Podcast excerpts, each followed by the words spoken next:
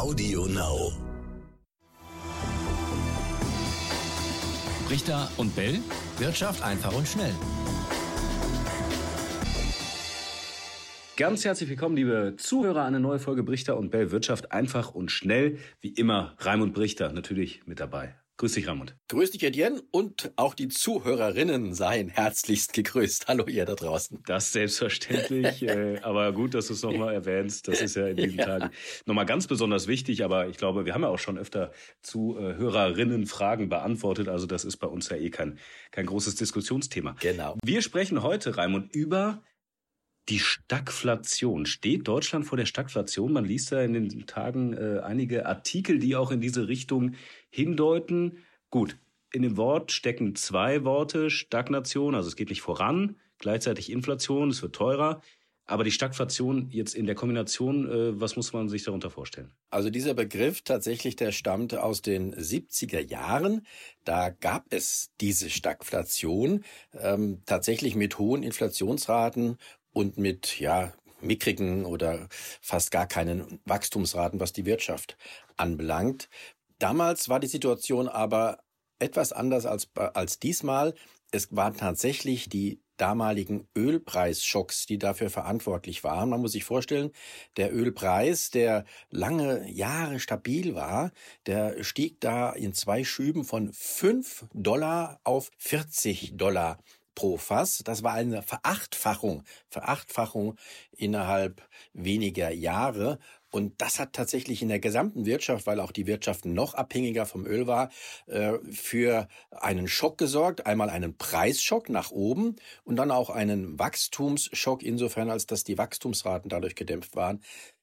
So weit sind wir jetzt noch nicht. Das muss man sagen. Wir haben zwar auch steigende Ölpreise, aber wenn man mal hm, die Vor-Corona-Niveaus zugrunde legt, dann hat er sich allenfalls jetzt verdoppelt, also verzweifacht. Und ähm, man muss halt gucken, wie das weitergeht. Aber äh, die Situation ist schon anders als in den 70er, Anfang der 80er Jahre. Aber wenn ich das jetzt so vergleiche mit heute, also wir haben die Inflation aktuell, äh, es wird teurer und die Wirtschaft wächst zumindest langsamer als prognostiziert. Sie wächst schon, also offensichtlich dann äh, anders als äh, in den 70ern, wie du es beschrieben hast. Aber unser noch Wirtschaftsminister hat es ja, ähm, ja kassieren müssen, seine eigene Prognose. Also in der Herbstprognose war dann ein deutlich geringeres Wachstum, eben nicht das, was man sich Anfang des Jahres erhofft hatte. Jetzt soll 2022 dann der finale Boom kommen. Ist denn diese grundsätzliche ähm, Gegeneinanderstellung, dieser grundsätzliche Vergleich komplett falsch oder, oder ist da schon was dran? Stagflation in 2021? Also in 2021, äh, ich würde es nicht Stagflation nennen. Wir haben ja immerhin eine Wachstumsrate, wenn äh, die Prognose von Altmaier eintrifft, von 2,6 Prozent. Ähm, das ist nicht berauschend, ganz klar. Aber es ist noch auch keine Stagnation und man muss auch natürlich äh, berücksichtigen, dass wir uns aus einer Krise nach oben arbeiten. Also überzeugend ist diese Wachstumsrate nicht, das ist klar. Aber wenn die Prognosen für das nächste Jahr stimmen, und da kann ich im Moment auch nichts dagegen halten, ähm, die Zukunft ist immer unsicher, möglicherweise müssen auch die Prognosen für nächstes Jahr wieder korrigiert werden. Aber wenn wir dann über vier Prozent Wachstum hätten, und selbst unter der Annahme, dass die Inflation auch hoch bleibt, wäre das dann keine Stagflation. Dann hätten wir Inflation bei expandierender Wirtschaft. Aber dazu kommt ja auch, dass die Prognosen und durchaus auch nachvollziehbar darauf hindeuten, dass die Inflationsraten im nächsten Jahr tendenziell wieder etwas zurückgehen. Sie werden nicht wieder auf das Niveau möglicherweise oder wahrscheinlich das ähm, äh, von vor Corona oder auch während der Corona-Krise zurückfallen. Aber die Inflationsraten auch aufgrund der Basiseffekte werden im nächsten Jahr wahrscheinlich niedriger ausfallen, so dass man aus jetziger Sicht auf keinen Fall aus meiner Sicht von Stagflation auch im kommenden Jahr reden kann. Die Menschen haben während Corona Geld sparen können. Es war lange Zeit kein Urlaub möglich. Gut, viele haben in ihr Haus investiert oder, weiß nicht, haben sich das Wohnzimmer schick gemacht. Aber gleichzeitig sind jetzt nach Corona kann man nicht sagen, weil es läuft natürlich noch, die Zahlen steigen wieder, aber die Auftragsbücher der Unternehmen, die sind ja gefüllt, Raimund. Also an sich sind die Voraussetzungen für äh, ein Wirtschaftswachstum ja gegeben, nur es hakt an vielen Punkten. Lieferengpässe, Äh, die Sachen werden nicht geliefert, kommen nicht an, wo sie hin sollen. Gleichzeitig gestiegene Rohstoffpreise. Also wo stehen wir gerade? Da sprichst du ja einen guten Punkt an. Ein Großteil des derzeitigen Problems, was die Inflation anbelangt, liegt ja gerade daran, dass die Nachfrage relativ robust ist. Und äh, bei einer Stagflation oder einer Stagnation der Wirtschaft ist die Nachfrage ja in der Regel gering. Und da mangelt es an Nachfrage. In diesem Fall ist das nicht so. Also ähm, auch hier ist der Vergleich mit einer Stagflation und Stagnation schon nicht äh, treffend.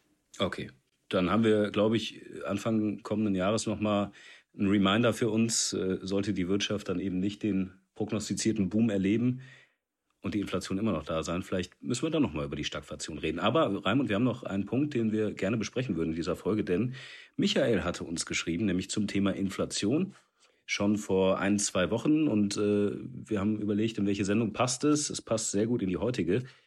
Er hatte geschrieben, ich lese das kurz mal vor, ähm, folgende Frage. Durch Corona sind Unmengen Geld äh, generiert worden, ohne dass eben ein Gegenwert geschaffen wurde. Das führt jetzt eben unweigerlich, äh, sagt Michael, zur Inflation. Und infolgedessen könnte ja die Europäische Zentralbank, so hat er das geschrieben, in den nächsten Jahren die Zinsen erhöhen. Dann die konkrete Frage, kann diese Zinserhöhung in den südlichen Ländern, Griechenland, Italien hat er jetzt äh, da genannt, zu einer Finanzkrise führen und wird eben zur Rettung dieser Länder wieder neues Geld generiert. Was würde das alles für Deutschland bedeuten? Das war seine Frage und ich finde, da könnten wir jetzt eigentlich nochmal drauf eingehen, oder? Ja, es sind tatsächlich gute äh, Gedankengänge, äh, die wir da hören. Zum einen muss man erst einmal festhalten, dass Inflation immer gut ist für diejenigen, die Schulden haben, also auch gerade für die südlichen Länder, die er hier anspricht. Denn das ist ganz klar, mit der Inflation wird das Geld weniger wert, aber auch die Schulden verlieren an Wert, sind also nicht mehr so immens, wenn man die Inflationsrate berücksichtigt.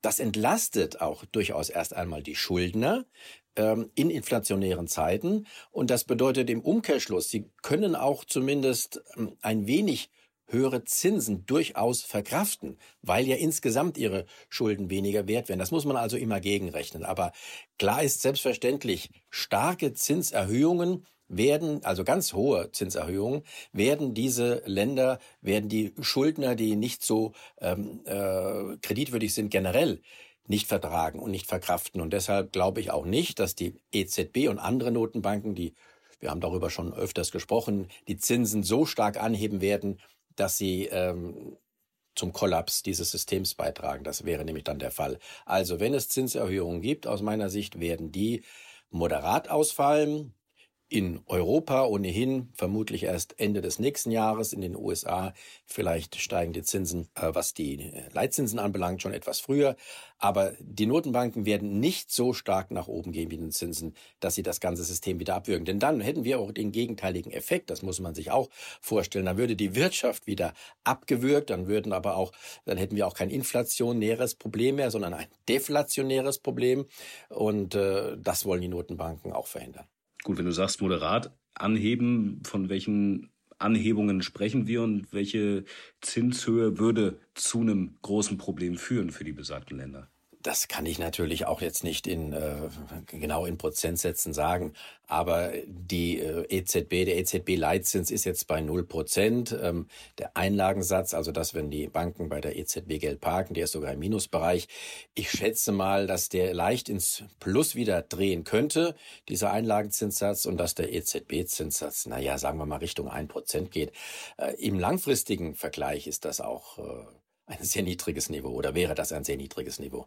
Hast du eben gesagt, die Inflation im kommenden Jahr prognostizieren einige schon wieder, könnte wieder ähm, zurückgehen oder stoppen, wie auch immer. Warum dann Zinserhöhung? Also könnte das dann auch wieder sich gegenseitig äh, ausschließen, dass das dann auch gar nicht kommt von Seiten der EZB, dass man da gar nicht handeln muss? Das könnte durchaus sein. Wir wissen ja, dass die EZB generell, ähm, das ist im Moment äh, Stand der Politik, auch der, der anderen, der Wirtschaftspolitik und die Geldpolitik und die Wirtschafts- und Finanzpolitik arbeiten da zusammen, äh, dass man generell eher einen expansiven Kurs fahren wird von Seiten der Notenbanken und dass sie möglicherweise die Notenbanken, wenn die Inflationsraten wieder deutlich fallen, dass sie das auch wieder als Argument nehmen werden, um äh, Zinserhöhungen aufzuschieben oder gar nicht ähm, äh, zu realisieren. Das halte ich auch für möglich. Aber trotzdem sollten wir jetzt erstmal davon ausgehen, dass die Zinsen äh, im nächsten Jahr, Ende nächsten Jahres, also die Leitzinsen, äh, moderat steigen werden.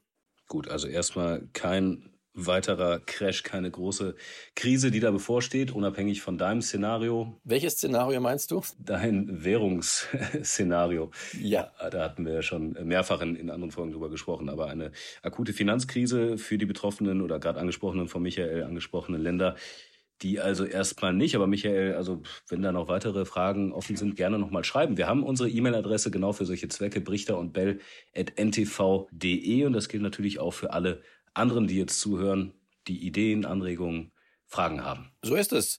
Ich denke, das war schon wieder für heute. Macht's gut da draußen. Wir hören uns dann in der nächsten Woche wieder. Ciao, ciao. Bis dann. Richter und Bell. Wirtschaft einfach und schnell.